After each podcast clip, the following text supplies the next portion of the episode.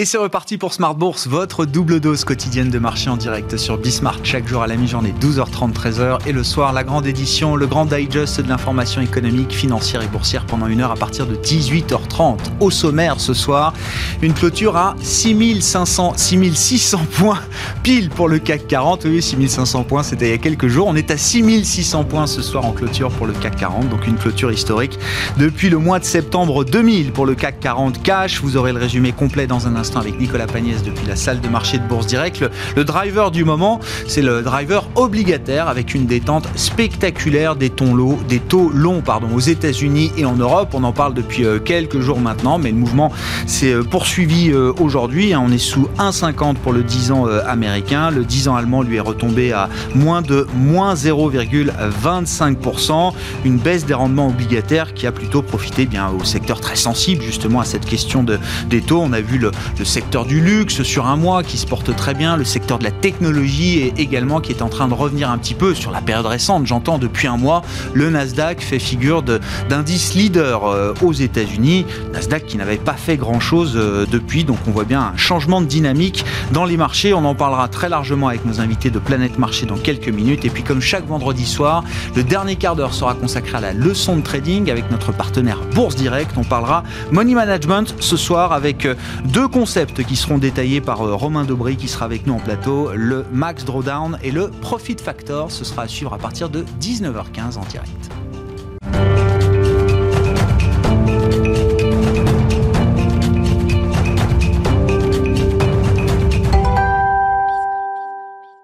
Mais d'abord, une clôture historique donc pour terminer cette semaine à Paris avec un 1 CAC 40 à 6600 points. Le résumé complet de cette séance est avec Nicolas Pagnès depuis la salle de marché de Bourse Direct.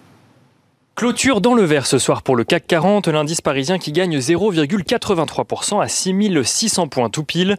Les investisseurs qui ont digéré aujourd'hui les grandes nouvelles économiques d'hier, à savoir la décision de politique monétaire de la BCE, mais aussi l'inflation aux États-Unis pour le mois de mai, dans une séance assez pauvre en nouvelles macroéconomiques. Rappelons rapidement que la BCE a décidé de laisser sa politique monétaire, mais aussi ses taux directeurs inchangés, tout en affirmant qu'elle continuera à procéder à un rythme élevé de ses rachats d'actifs dans le cadre de son En ce qui concerne ses euh, prévisions économiques, celles-ci sont revues à la hausse pour 2021 et 2022, tant en matière de croissance que d'inflation.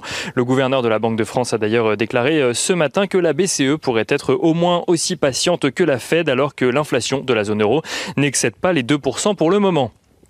Aux États-Unis, l'inflation est ressortie à 5% sur un an au mois de mai euh, de son côté, un niveau plus élevé que les attentes des analystes, mais qui n'a pas réellement eu d'impact sur le rendement euh, obligataire à 10 ans aux États-Unis, qui reculait ce matin jusqu'à 1,44% avant de rebondir ce soir à 1,47%, signe que les investisseurs ont foi dans le discours de la Fed qui anticipe que les poussées inflationnistes ne sont que transitoires. Regardons rapidement d'ailleurs euh, sur le front des rendements obligataires en Europe, l'OAT à 10 ans en France recule lui aux alentours des 0,1 1%, tandis que le Bund allemand euh, à 10 ans est lui aux alentours de moins 0,27% euh, ce soir à la clôture du marché parisien.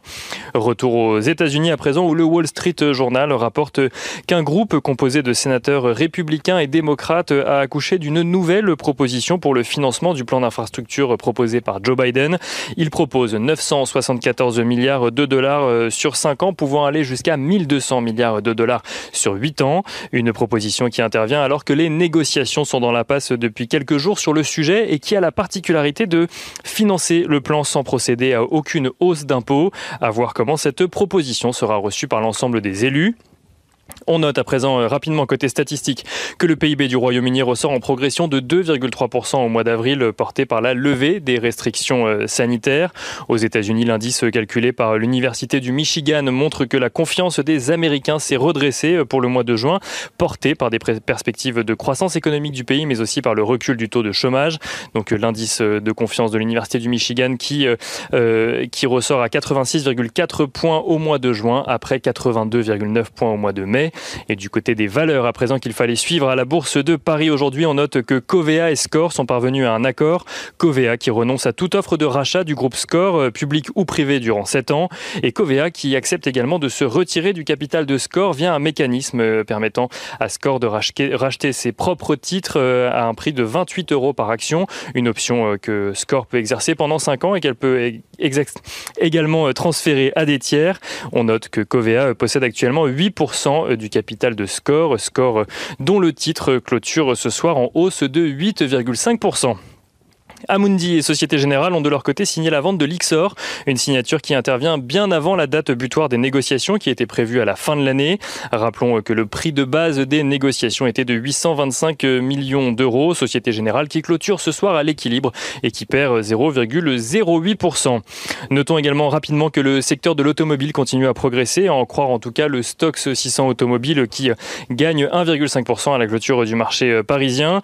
Les principaux constructeurs français ne pâtissent d'ailleurs, eux, pas euh, de leur mise en examen dans le cadre du Dieselgate. Renault qui gagne ce soir 7% euh, et signe la plus forte hausse du CAC 40, tandis que Stellantis gagne 1%. Et on finit avec euh, l'agenda de la journée de lundi. Lundi, les investisseurs suivront quelques statistiques comme le sentiment économique du mois de mai publié par la Banque de France, mais aussi la production industrielle en avril dans la zone euro. La séance devrait être relativement calme avant la réunion de politique monétaire de la Fed qui interviendra en milieu de semaine. Et à noter que c'est lundi que Boris Johnson se prononcera sur la levée des dernières restrictions sanitaires au Royaume-Uni, une déclaration qui pourrait potentiellement avoir un impact sur le moral des investisseurs quant aux stratégies de sortie de crise menées en Europe. Tendance, mon ami Nicolas Pagnès, qui nous accompagne en fil rouge tout au long de la journée sur Bismart depuis la salle de marché de Bourse Direct.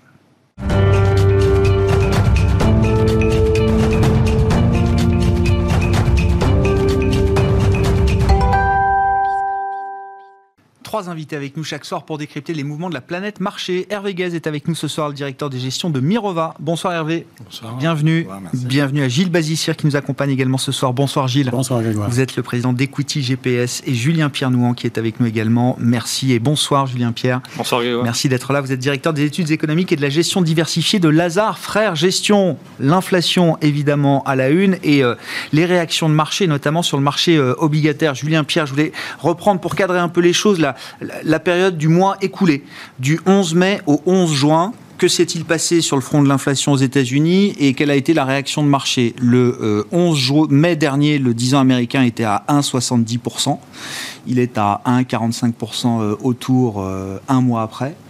On a eu le 12 mai un premier gros chiffre d'inflation aux États-Unis, c'était l'inflation pour le mois d'avril, qui ressortait au global à plus de 4%. L'inflation cœur était à 3% sur un an.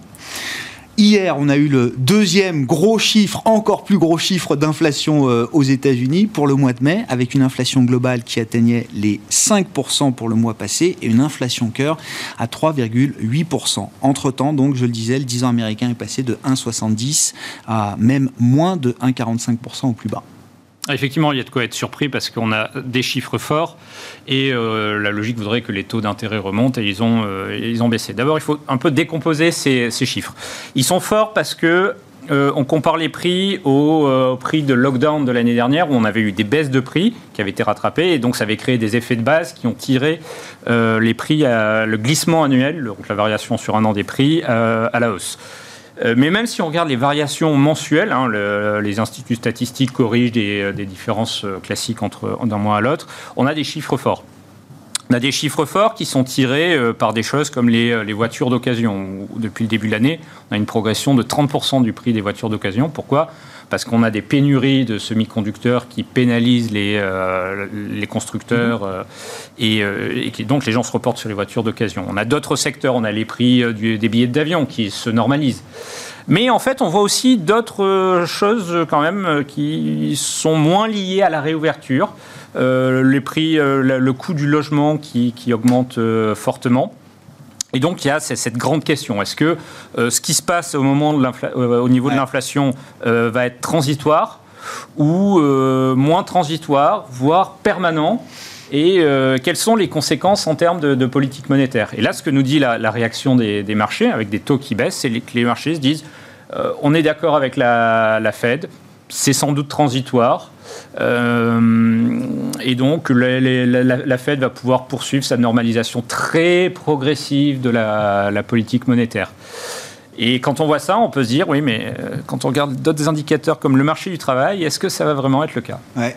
Et euh, transitoire, ça veut dire que le marché considère qu'on va très vite revenir à l'ancienne normalité en matière d'inflation, parce que derrière la baisse des, taux que j'ai annoncé, hein, le 10 ans nominal euh, américain, il y a une baisse des anticipations d'inflation. Et là, c'est pareil. La coïncidence, c'est à partir du 12 mai, à partir du premier gros chiffre d'inflation, on voit des anticipations d'inflation dans les marchés. Il y a plusieurs manières de les mesurer, mm. mais à 10 ans, à 5 ans, toutes ces anticipations d'inflation ont commencé à reculer. Voilà, en fait, euh, si on regarde par exemple euh, une mesure qu'on appelle les swaps d'inflation, c'est un peu, euh, c'est grosso modo, c'est-à-dire combien les investisseurs sont prêts à payer pour recevoir l'inflation sur une période donnée. Mhm. C'est une bonne mesure des anticipations. Mhm. Ce qui est intéressant de voir, c'est que les marchés anticipent effectivement une inflation très forte sur l'année à venir, mhm. mais après une normalisation très rapide sur des niveaux qui, pour résumer, sont ceux de la période 2015-2019. Donc une inflation assez modérée euh, moins forte que ce qu'on avait pu connaître euh, auparavant. Et effectivement, là, on a eu une baisse euh, un petit peu sur les dernières semaines. Après, il faut, relativiser. Hein. non, non, mais bien sûr. C'est une période d'un mois qu'il faut remettre dans la perspective des mois précédents où ces anticipations avaient fortement. Mais c'est vrai que le marché, là, aujourd'hui, est plus sur un retour au régime de faible inflation qu'on connaissait depuis 2015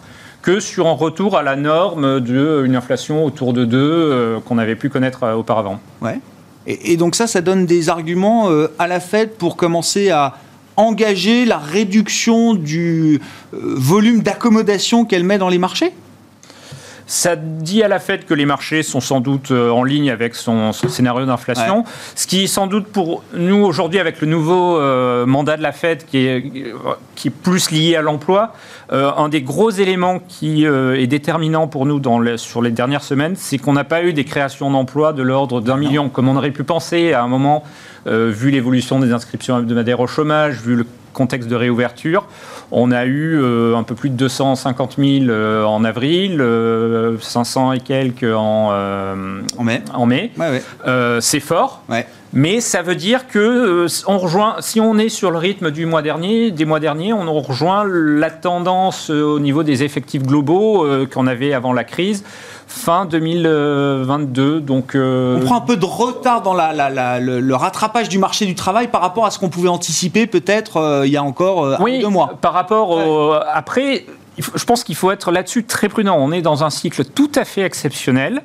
on sait que le niveau de la bonification des indemnisations chômage fait que beaucoup de gens préfèrent rester au chômage que reprendre en emploi. Donc ça, ça limite un petit peu le retour des gens euh, sur le marché du travail qu'il y a des problèmes de garde, tout simplement. Donc ça aussi. Donc, garde d'enfants. Hein. Oui, garde d'enfants. Donc la, vérité, on la saura sans doute plutôt, plutôt à l'automne. Bon. Et donc pour euh, conclure sur ces points-là avec vous, euh, Julien Pierre, donc le, rendez-vous de la fête c'est la semaine prochaine. Est-ce qu'il faut attendre déjà une évolution de la tonalité de la réserve fédérale américaine, toujours dans l'idée de préparer l'idée d'une réduction des achats euh, demain? Sans doute pas, vu ces chiffres de, l'emploi. On, aurait eu des chiffres euh, en, de mai de l'ordre du million. On aurait pu commencer, euh, parce que ces chiffres de, l'ordre d'un million... Il reste 9 millions d'emplois à corriger de la, de la. Voilà. c'est ça, hein, voilà. Mm. grosso modo, c'est encore ce qui reste. donc pour l'instant, la Fed doit juger qu'elle a du temps. La seule chose qui, qui pourrait peut-être l'orienter vers cette, dans cette voie, c'est c'est le niveau des conditions financières qui est quand ah. même extrêmement ah. accommodant. Euh, le retour de, on le voit, hein, de, parfois d'une certaine exubérance sur certaines valeurs, mais c'est peu probable. Donc ça, c'est les parties périphériques du mandat, on va dire. Mm. C'est ça. Parce qu'on a des conditions financières qui n'ont jamais été aussi euh, mm. accommodantes. Hein. Gilles, que vous inspire le sujet de l'inflation, les réactions de marché, la manière dont se comporte le marché euh, obligataire Bon, on garde la tête froide par rapport à ça, mais c'est vrai qu'il y a quand même quelques interrogations. Alors, le, sujet des taux d'intérêt et de l'inflation n'est pas notre forté hein, chez Equity GPS. On prend les données euh, pour ce qui concerne les, données macroéconomiques et notamment les taux à 10 ans pour intégrer ça dans nos calculs de valorisation dynamique des perspectives des entreprises et, en et fixer des espérances de gains à horizon euh, court, moyen et long terme. Mais néanmoins, ce qui me paraît intéressant de noter, c'est que de façon générale, euh, les, sujets de l'inflation sont perturbants pour l'économie et les marchés actions quand l'inflation est soit, ou les craintes sont soit très élevées, soit très basses. Mm. Et là, il me semble que, compte tenu de ce que Julien Pierre disait, avec un cycle perturbé, avec euh, euh, des enjeux majeurs en termes de transition énergétique, d'investissement, de financement de ces investissements, de financement de ces investissements d'infrastructures, comme par hasard, hein, on vient d'apprendre que euh, si un deal se fait aux États-Unis, c'est bien parce que un plan gigantesque serait financé sans appel à l'impôt. Mm. Donc ça veut bien dire ce que ça veut dire. Hein. Ça veut dire qu'on peut le financer par le privé. Euh, eh bien, ça veut dire aussi que la taille du déficit américain risque d'augmenter encore. Non, non, non, justement, elle ne sera, pas, sera pas impactée par ça, justement. Hein, ça, sera, ça sera financé par les usagers, par les privés. Il y a énormément d'offres de, de, financement dans le domaine des infrastructures aujourd'hui. C'est un, hmm. domaine où tous les investisseurs de long terme cherchent à se, à se, positionner à nouveau. Donc, euh, tout ça pour dire que, et revenir sur l'inflation, dans l'environnement actuel, est-ce qu'on est risque des dérapages énormes à la hausse ou à la baisse de l'inflation?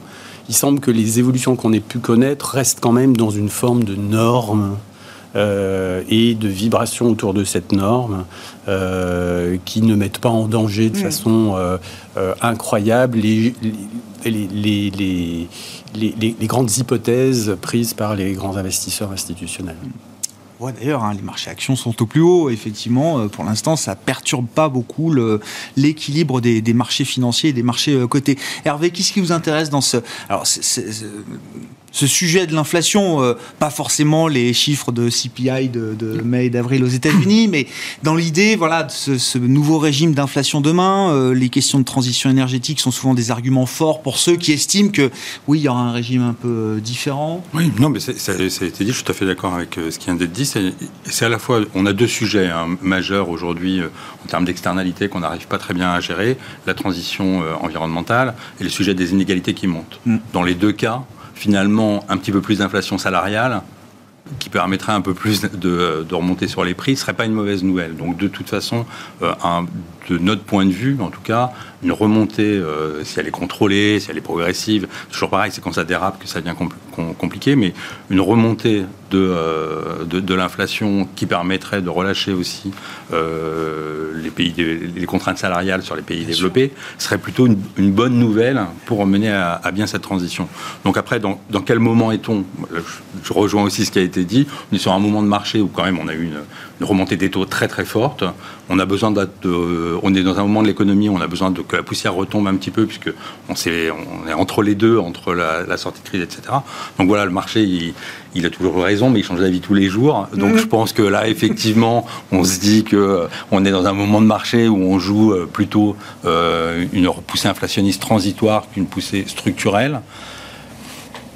Je serais voilà, je n'ai pas, pas, de boule de cristal. je pas de boule de cristal sur le sujet, mais, euh, si je devais avoir une opinion sur le long terme, je serais plutôt quand même en train de me dire qu'on on est quand même en train de sortir d'un régime qui était le régime de baisse structurelle des taux et que euh, ce, régime qui dure depuis 10 ans est en train de se terminer et que le, la, les, anticipations inflationnistes, une fois qu'on aura retombé la poussière, la poussière sera retombée, elles seront quand même plus élevées que ce qu'on a eu avant et que c'est probablement le cas. C'est très clairement la stratégie de la Réserve fédérale américaine. C'est de dire le plein emploi, le plein emploi, il n'y a que ça, et on veut voir les salaires monter. On ne veut pas revenir à la décennie précédente de, de, désinflation, de stagnation séculaire. Ça, on veut plus le voir. Exactement. Et du point de vue euh, consommateur salarié, il va bien falloir à un moment donné ah. reboucler les, choses. C'est-à-dire, on ne peut pas tout avoir, hein. c'est-à-dire vouloir la relocalisation, euh, des euh, services plus propres, un commerce mondialisé un peu contrôlé avec la question des droits de l'homme avec la Chine, et puis à la fin, euh, l'écran euh, l'écran euh, télévision qui vient de très loin avec un fort contenu carbone, fabriqué, fabriqué par des salaires très très bas, tout ça pas cher.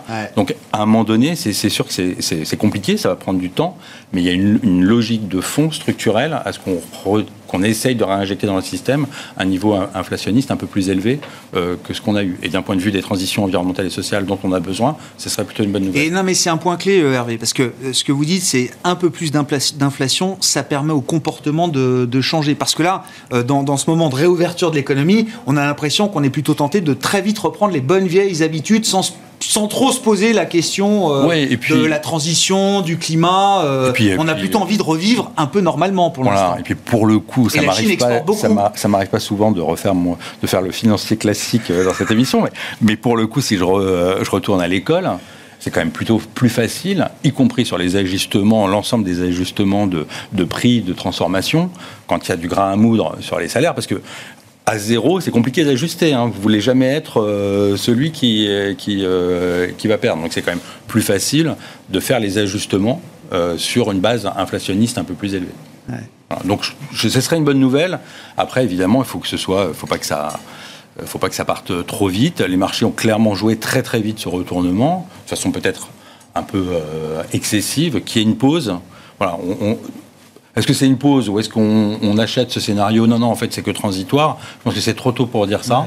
Euh, il, était assez, euh, c'est plus facile à dire après en back trading, il était assez naturel de s'attendre peut-être à cette pause-là, vu la vitesse, et vu qu'on est dans un moment où effectivement c'est trop tôt pour se prononcer sur les matérialités des chiffres derrière d'une certaine manière, rendez-vous dans un an. Une fois que tous les effets de base seront passés, euh, c'est à partir de là qu'on commencera à y voir un peu plus clair. Pour de vrai. Euh, ah pour de vrai. mais c'est ça. Hein. en, Europe, les, effets de base, euh, on, va les avoir avec nous jusqu'à la fin de l'année, du fait de la, baisse de la TVA allemande. Et aux, aux États-Unis, effectivement, il va falloir voir comment évolue le le marché du travail. Il y, a, un chiffre qui était très intéressant cette semaine, c'était dans l'enquête Jolts, le taux de démission. On était sur un taux de démission qui était le plus élevé depuis, euh, depuis que la série existe, donc depuis 2000. donc, le chômeur volontaire d'Alan Greenspan. Enfin, voilà, je suis prêt à quitter volontairement mon travail parce que je sais que je trouverai mieux en face. Eh, exactement. Et on a eu une nette accélération sur les 2-3 derniers mois. Euh, et ça, quand vous êtes un employeur euh, et que vous voulez garder vos, meilleurs éléments, euh, ou, simplement garder de la force de travail parce que bah, vous avez un restaurant, il faut des serveurs, par exemple. et, et, encore, c'est pas que les restaurants qui sont dans cette situation. c'est quelque chose que, que, vous prenez en compte dans, dans vos négociations salariales. Donc voilà, c'est vrai que les chiffres de création d'emplois ont peut-être été un peu en dessous de. Mais il y a peut-être plus de tensions qu'on croit dans ce marché du travail. C'est probable. Il y avait un autre dans l'enquête Jolts, donc c'est les, ouvertures de, postes. On est à 9,3 millions d'ouvertures de postes le mois dernier aux, aux États-Unis. C'est à peu près exactement le nombre de, euh, d'employés, enfin d'Américains encore au chômage euh, aujourd'hui. On a un pour un euh, quasiment aujourd'hui là dans ce marché du travail. Voilà. Après, il y a des questions effectivement d'adaptation. Hein. tout chômeur n'a pas nécessairement le poste qui lui convient et tout poste n'a pas forcément l'employé prospectif qui lui lui convient. C'est ce qu'on appelle un, chômage un peu frictionnel mm. et enfin structurel et, frictionnel, c'est autre chose. mais voilà. Et, euh, mais voilà, le marché est peut-être plus tendu. Il ne faut pas oublier, euh, remettre les choses en perspective, on a eu un stimulus massif mm. aux États-Unis. Euh, qui est en train de, de débouler dans l'économie et, et, dont on va continuer à voir les effets du fait de la réouverture. Donc peut-être que la surchauffe de l'économie, elle va arriver plus vite euh, que, ce qu'on pense. Il y a un petit truc aussi qui est intéressant et qui a changé, hein, c'est les anticipations d'inflation euh, des ménages américains. Alors là, je crois qu'elles ont un peu rebaissé, mais enfin, L'idée, c'est quand même que l'idée d'une inflation euh, un peu structurellement plus élevée, pas juste sur un an, sur cinq ans, c'est une enquête qui est réalisée euh, par le Michigan, mais je crois qu'il y a une autre enquête euh, mm. aussi du Conference Board, hein, c'est ça, euh, qui sont un peu différentes. Mais c'est l'idée que le ménage américain mm, mm, commence à se dire, bah attends, oui, demain ce sera peut-être 3% d'inflation, le nouveau régime dans lequel je vais évoluer. Voilà, alors les anticipations à un an sont très volatiles et souvent liées à ce qui se passe sur le prix de l'énergie. Mais c'est vrai que si on regarde les anticipations à, à 5 ans, c'est assez intéressant de regarder l'évolution sur les dix dernières années. En fait, on était, euh, on revient à cette, période de, 2015 euh, où on était, euh, où on commence à baisser progressivement. On perd à peu près 0,5, 0,6 points et jusqu'en 2018-19. Et là, on est en train, de, on a effacé la, baisse des, des 4-5 dernières années. Donc, à partir de là, où est-ce qu'on part Ça peut aller assez vite, oui. les anticipations sont ancrées jusqu'au moment où elles dérapent. Bon, si on en vient au marché, euh, marché globaux, marché action, euh, évidemment, avec vous, euh, Gilles, bah voilà, je disais en introduction, 6600 points sur le CAC, ça y est, c'est fait. Enfin, chaque mois qui passe est un mois positif sur les marchés actions particulièrement en Europe, spécialement sur le CAC 40 qui gagne maintenant près de 20% quand même depuis le 1er janvier. Alors je ne sais pas ce que disent les, les radars et les ratings d'equity GPS mhm. sur le, le, monde des marchés actions aujourd'hui, Gilles. Alors pour le monde dans son ensemble, le rating agrégé hein, qui résulte de la, de la moyenne redécilisée de nos ratings individuels action par action que nous recalculons chaque jour hein, avec nos, nos ordinateurs, euh, c'est euh, autour de 2 sur 10. Donc médiocre. Et 2 sur 10, dans le passé, ça a correspondu à des, euh, à des performances moyennes à horizon 3 mois en rythme annualisé de moins 4%, c'est-à-dire autour de zéro. Hein, D'accord. Médiocre. Ouais, ouais. Médiocre. Rien de gravissime. Euh, mais euh, médiocre. potentiel, quoi. C'est ce que dit un peu le rating. non, on dit pas ça. Ah, vous dites non, pas ça. on dit pas ça parce que euh, parce que parce que ça, c'est 7000 actions, c'est des marchés actions dans, mondiaux, et par contre, il y a comme toujours hein, une dispersion importante entre les bons ratings et les mauvais ratings, et parmi et, parmi les géographies également, hein, et souvent d'ailleurs avec des ratings géographiques qui sont le reflet indirectement de nos ratings sectoriels. Hein, il nous paraît beaucoup plus intéressant de s'intéresser aux secteurs mondiaux euh, qu'aux pays et qu'aux géographies, sauf euh, dans des cas très particuliers comme le Japon, comme euh, certains pays émergents qui seraient restés cycliques, alors que les pays émergents sont de plus en plus croissance hein, et de moins en moins cycliques. Mais tout ça pour dire que sur la zone euro, on a encore un rating constructif à 5 sur 10 qui, lui, a correspondu dans le passé à des performances ultérieures de plus 22%, euh, à trois mois en rythme annualisé. Euh, alors qu'aux États-Unis, on est dans une zone très légèrement négative euh, en termes d'espérance de gain globale.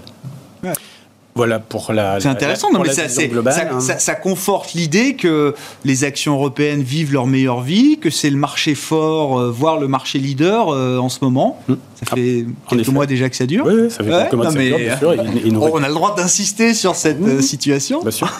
Et par contre, en termes sectoriels, on ne peut pas passer en revue l'ensemble des secteurs, mais il y, en a, il, y a, il y a un double secteur qui me paraît très intéressant, avec une forte dichotomie de rating et qui correspond à ce qu'on peut apprécier au global en termes de, situation euh, stratégique et fondamentale des entreprises concernées, c'est tout ce qui concerne le transport en général. On a des ratings très mauvais sur les compagnies aériennes et tout ce qui est lié au transport aérien, mhm. donc euh, l'infrastructure, et les constructeurs. Euh, à l'inverse, on a des ratings très très élevés sur les constructeurs automobiles. Mhm. Comme si euh, les, êtres humains, euh, euh, elle, est, favorisée en tout cas pour ceux qui le peuvent d'un point de vue économique. elle est favorisée les transports individuels, et ce peut-être jusqu'à des niveaux de, de, marge implicite pour les constructeurs très élevés, compte tenu également du statut symbole, de, du domaine de la bagnole, etc. Même si les générations sont moins, étaient historiquement moins sensibles à ça que, que les nôtres, mm. euh, ou que la mienne. euh, à l'inverse, euh, les transports aériens, euh, on, trouve que compte tenu des perspectives, des dynamiques de perspective, on, ne comprend pas encore, les, on comprend toujours pas les valorisations. Les bilans des compagnies aériennes sont, sont, sont, sont sont dramatiquement leveragés. On a eu des augmentations de capital dans tous les sens, des émissions obligataires euh, qui comportent sans doute des clauses qui, de toute façon, euh, le retour à meilleure fortune bénéficiera nécessairement plus aux, porteurs euh, obligataires qu'aux actionnaires traditionnels. Et en plus, elles n'ont pas cette espèce de bouffée d'air frais que peuvent avoir les constructeurs automobiles, y compris les incumbents, mm-hmm. sur, sur l'électrification de leur flotte. Oui, c'est ça. Il n'y a pas cette perspective-là. Enfin, dans l'aérien, c'est un peu plus compliqué. C'est beaucoup plus compliqué à ce stade. les batteries pour des avions, ça On sait déjà faire pour les voitures. Ça décolle pas, pour les avions. Hein, voilà. on met deux personnes dans l'avion et euh, l'hydrogène, ça viendra avant longtemps. Et par contre, et les pas ce game changer. Euh, et le biocarburant qui pourrait en être un, c'est très très cher.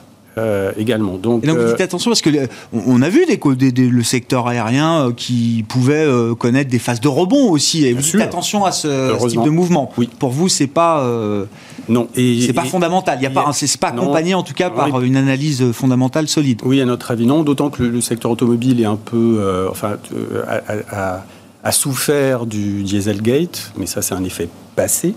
Très largement. Oui, euh, et alors que le, secteur automobile, il ne vous a pas échappé qu'on avait un, package climat à Bruxelles qui allait sortir en juillet. Euh, on en est dans la phase de négociation entre les industriels et, euh, et les autorités compétentes. Et là, le, les compagnies aériennes font un lobbying, mais très intensif euh, pour limiter euh, les pour, limiter les contraintes, qui, les contraintes qui vont qui vont arriver. Euh, et là, on verra bien d'ailleurs, et c'est un élément très intéressant sur tout le sujet de la de la de la de la transition énergétique. On verra bien qui gagnera. Et on sent que s'il y a des perdants, il faudra les aider et que ça coûtera cher reboucle, reboucle avec le sujet de l'inflation. Hein. Tout nous ramène à, l'inflation. Bah, je vous laisse continuer, euh, euh, Hervé. Et puis euh, chez, chez bon, pionnier, pure player évidemment de l'investissement socialement responsable. la contrainte climatique, ça vous parle. Donc déjà de manière un peu immédiate, comment se comportent les stratégies ISR dans le marché dans lequel on évolue aujourd'hui, où on est quand même sur l'idée d'un rattrapage cyclique, de réouverture? Est-ce que c'est compliqué, pas forcément trop non plus. Euh, comment, comment vous évaluez justement Non, on a eu le début d'année a été difficile puisqu'à partir de février, on a eu une très forte correction en fait sur toutes les valeurs euh, environnementales, ouais. Euh, qui faisait suite à un emballement. on a parlé des taux assez euh, incroyable. Donc on a sur des performances sur euh, un an, trois ans, cinq ans qui sont bonnes, mais depuis le début de l'année, cette correction violente sur certaines valeurs environnementales euh, a fait souffrir bien évidemment les. On a parlé d'une bulle autour de ces valeurs. Ouais, je pense pas que c'était une bulle. On a, une, on a eu une très forte correction, on a eu un emballement trop rapide. Euh, on est, on est, enfin, me semble-t-il qu'on n'est pas dans une, dans une bulle parce que justement, on retrouve après cette correction des niveaux de valorisation qui sont pour nous des points d'entrée intéressants euh, sur, sur pas mal de, d'entreprises, de, valeurs qui sont sur des cash flows profitables. Hein. Il y a beaucoup de, modèles. Enfin, on n'est pas, euh, on a l'image peut-être un peu de la, la, petite entreprise hydrogène avec quasiment pas de salariés et qui démarre tout juste. Donc, il y a quelques valeurs comme ça mm. dans le secteur environnemental qui sont des valeurs à fort potentiel à 10 ans, mais qui sont toutes petites, et donc c'est compliqué à, valoriser, à mettre des multiples, etc. Mais on a aussi, surtout, beaucoup de valeurs qui sont des valeurs avec déjà euh, des parts de marché importantes, des taux de croissance euh, élevés, euh, des free cash flow, etc. Donc on est finalement cette surcroissance moyen-long terme sur l'environnement pendant 10 ans.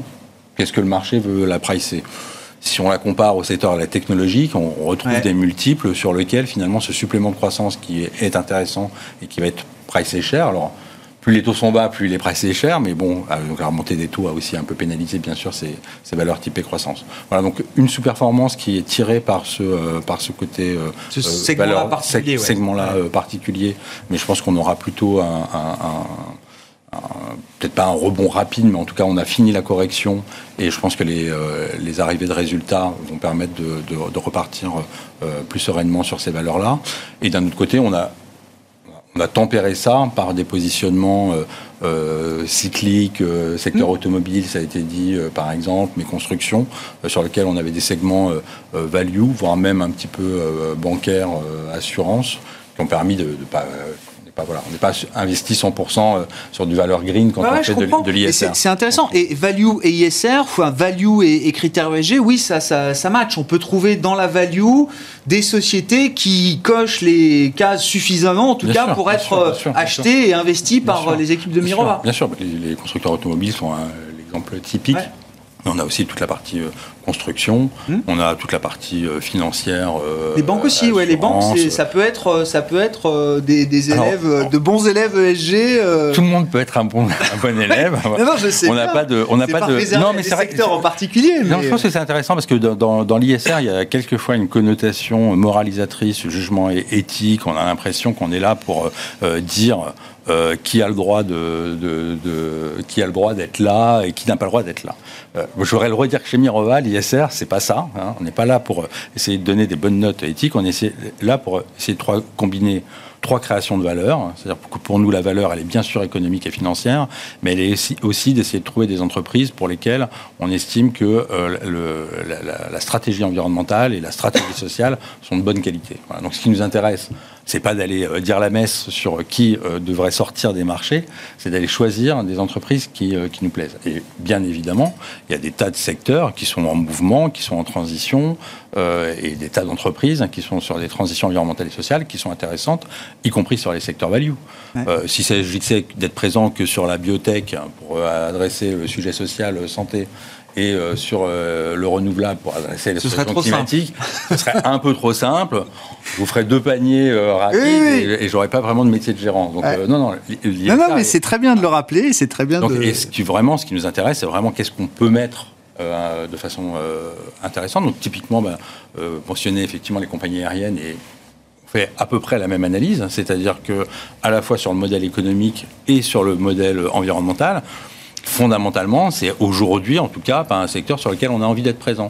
Euh, ça ne veut pas dire du tout que je pense qu'il faut euh, mettre la clé sous la porte de toutes les compagnies aériennes, les euh, enlever du marché, etc. C'est que ça nous paraît aujourd'hui, d'un point de vue, si on regarde les fondamentaux et qu'on cherche à concilier valeur économique et, et valeur environnementale, c'est pas là où j'ai envie. Par contre, le, euh, secteur euh, automobile, même s'il y a des gros challenges parce que l'électrification. Mais c'est intéressant, vous citiez l'auto et quelques financières, je ne sais pas si vous les mettez dans le même panier, mais c'est des secteurs qui ont, quand même une, une legacy, un, héritage et un stock très très lourd à gérer, un passif très très lourd à gérer.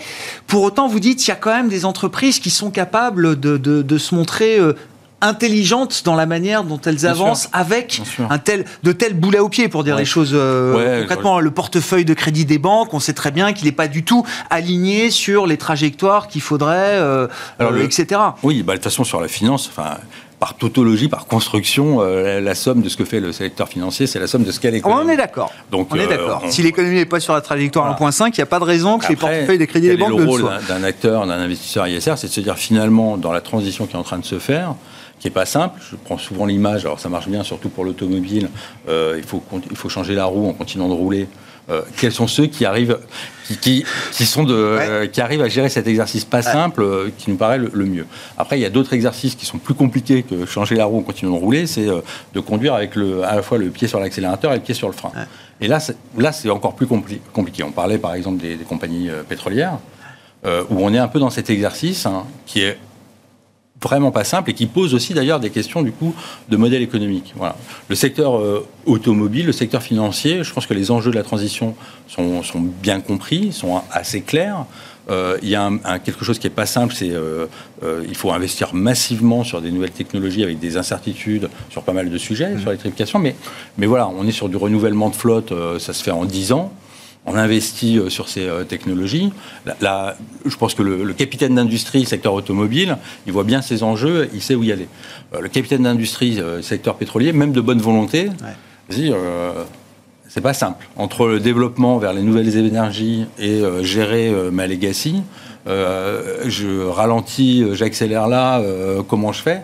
Ça, c'est un, sujet compliqué. Et du coup, ça, pose aussi, bien sûr, euh, des sujets, euh, pas que environnementaux ou sociaux, ça pose des, vrais sujets fondamentaux de comment est-ce que ces entreprises sont vraiment capables de, se transformer, de gérer cette transition Est-ce que ces entreprises-là sont les mieux positionnées pour être les, nouveaux acteurs de l'énergie de demain? Euh, C'est pas si évident. Voilà. Donc c'est pas ne pas avoir une entreprise en portefeuille. c'est Parmi certaines majors pétrolières, je sais pas si on peut, si vous en citez une ou pas, mais vous vous, vous dites pas aujourd'hui si celle-là demain je sais qu'elle sera encore là et qu'elle ce sera un groupe énergétique très différent.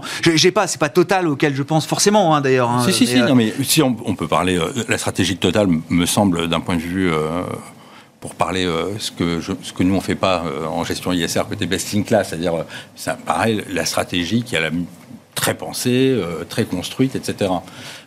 quelle sera la part de pétrole dans 10 ans, dans Total, hein, sur l'usage combustion, donc pour le transport Quelle sera la part de pétrole qui ira sur la transformation sur le plastique dans 10 ans chez Total Et est-ce que sur les nouveaux métiers, euh, est-ce que Total, dans 10 ans, aura pris ses parts de marché euh, pour être euh, l'entreprise compétitive d'eux?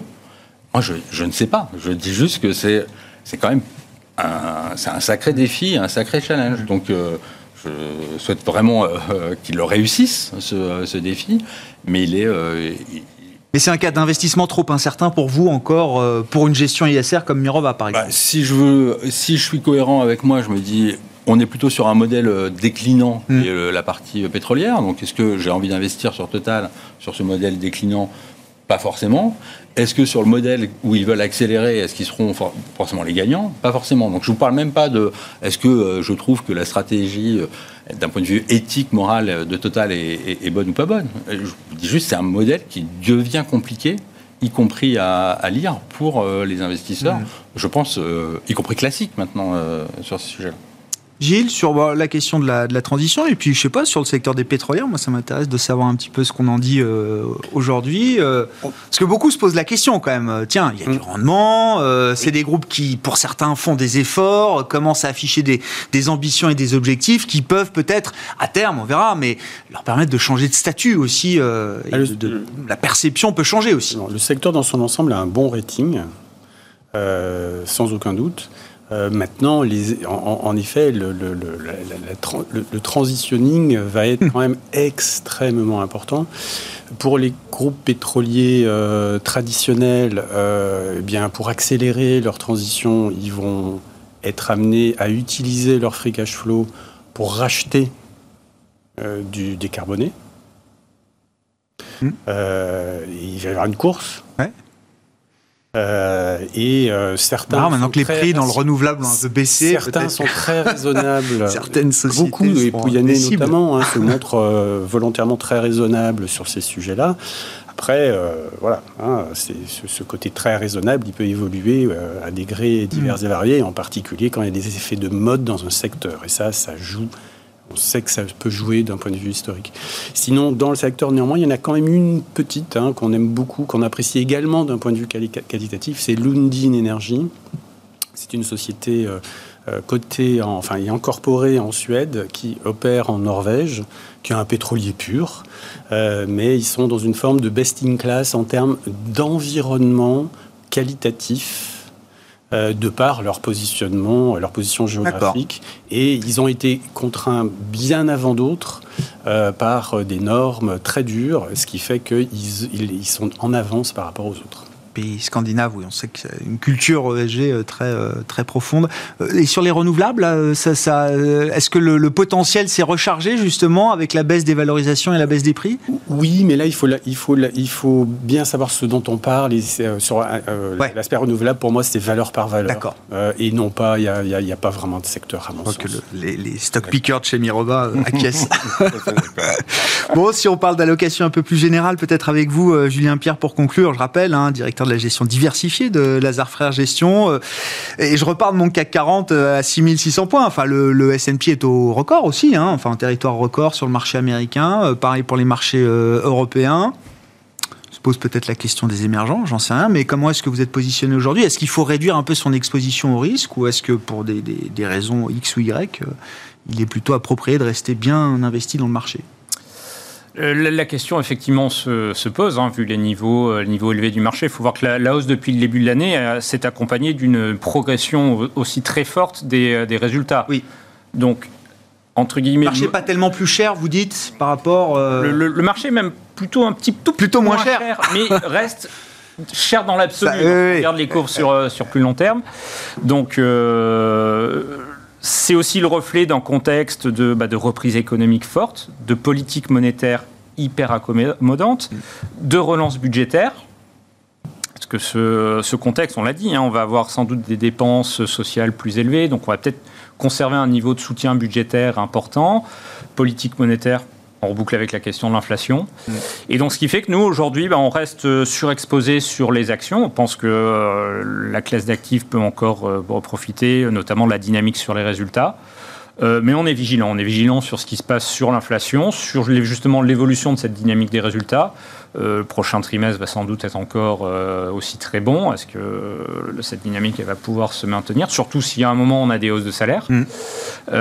et comme on fait de l'allocation, bah, de l'autre côté, on, a des positions où, pour se protéger, où on est prêt à bénéficier d'une remontée des taux très longs aux États-Unis, qui pourrait effectivement dans un mouvement où voilà, on se rendait compte que l'inflation, bah, c'est sans doute un sujet un peu plus pérenne, mmh. que les banques centrales vont devoir agir. le match n'est pas plié sur l'inflation. Non, le match n'est pas plié sur l'inflation, le match n'est pas plié sur beaucoup de. Sujets, hein. Et sur l'allocation action, vous dites quoi? Est-ce qu'il faut, est qu'il faut neutraliser un peu les paris sectoriels, les paris de style, les paris géographiques, ou est-ce qu'il y a quand même, je sais pas, on parlait de l'Europe, allons-y, encore une fois, les actions européennes vivent leur meilleure vie. Euh. Effectivement, après euh, de longues années de euh, suprématie du marché américain, et c'est vrai que nous, aujourd'hui, dans nos allocations, on privilégie l'Europe, les émergents aussi, qu'on aime bien, ah. qui sont sur, là aussi, sur, enfin, pour le coup, sur des niveaux de valorisation très inférieurs à ce qu'on a dans les, les, marchés développés, et où on pense que dans un contexte de, de reprise économique globale, on le voit, alors on aurait pu parler de la Chine, on n'en a pas parlé, mais il y a des, questions. Mais on pense que la croissance va rester bonne et euh, les émergents devraient donc bénéficier. Et c'est vrai qu'on a eu plutôt eu tendance sur les derniers mois à réduire nos expositions aux États-Unis qui, euh, qui avaient été euh, largement soutenues. Et vous dites à un moment quand même les émergents, alors avec des situations sanitaires encore euh, dramatiques et qui sont loin d'être réglées, mais à un moment, cette, cette partie-là aussi de l'économie mondiale sera, sera entraînée dans la, dans la reprise. Hein. Oui, probablement. On, le voit, hein, une bonne partie de la relance américaine, elle passe dans la balance commerciale et, et donc bénéficie au reste du monde. On a vu les exportations allemandes vers les États-Unis, je crois qu'ils s'envolent effectivement. C'est pareil pour le, commerce chinois. Enfin, les exportations de biens euh, chinois vers les États-Unis se portent, se portent très très bien. Merci beaucoup, messieurs. On s'arrêtera là pour ce soir. Merci d'avoir été là pour euh, conclure cette semaine de marché. Hervé Guez, directeur de gestion de Mirova, euh, Julien Pierre-Nouan, le directeur des études économiques et de la gestion diversifiée de Lazare Frères Gestion, et Gilles Bazissier, le président d'Equity GPS, qui étaient les invités de Planète Marché ce soir.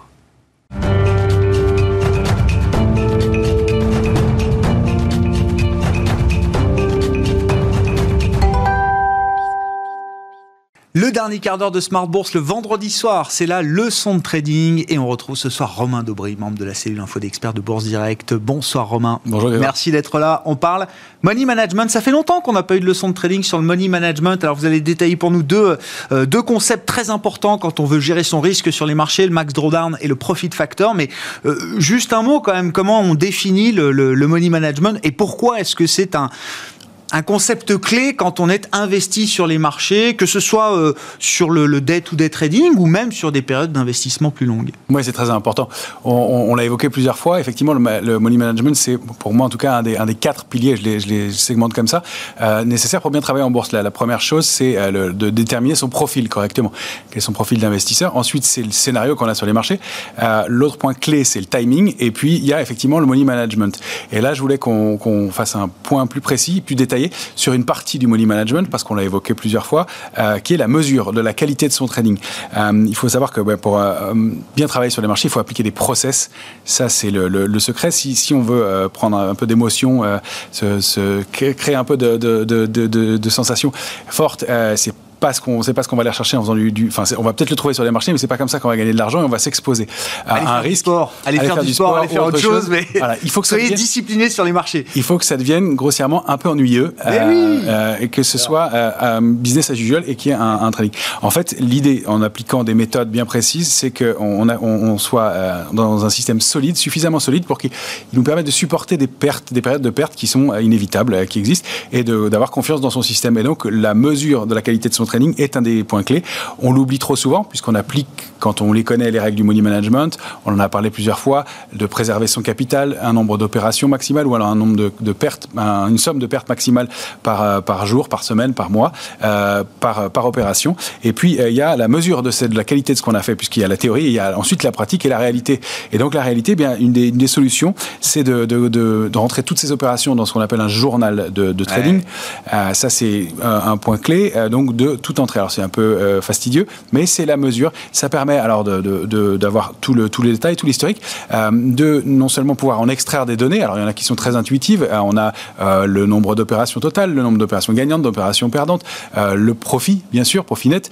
ça, ça paraît assez simple. Et puis il y en a qui ont été extraites, qui sont moins connues, donc, dont il s'agit de parler aujourd'hui, qui sont le, max drawdown et le profit factor, qui sont utilisés dans toutes les salles de marché, chez tous les hedge funds, qui sont des critères vraiment pris en compte pour mesurer la qualité du trading. Parce qu'on pourrait imaginer un trader qui va générer, je ne sais pas, 200 000 euros de, de, profit. Mais si pour le générer, il a perdu un million et qu'il a gagné un million deux, il y a un problème et il se fera virer. Ah oui, oui. il restera pas longtemps dans la salle de marché. dans sa salle de marché avec des, voilà. Donc le, le, principe de gagner beaucoup d'argent, enfin de l'argent de façon risquée, c'est pas ce qu'on recherche. On va essayer d'améliorer la qualité. Et puis de mesurer, ça permet aussi d'améliorer son trading, de regarder ce qu'il en est et de pouvoir trouver des configurations de plus en plus intéressantes. Bon, allons-y alors sur le max drawdown, Romain. Alors le max drawdown, bah, c'est la perte maximale cumulée. C'est la meilleure définition qu'on puisse en avoir. Ce qui est important, c'est pas la perte maximale, c'est le mot cumulé, mhm. euh, puisque c'est un, indicateur qui est terrible. Euh, il va aller euh, pointer sur vraiment le moment le pire du, portefeuille et, et le, garder en mémoire comme la, trace de,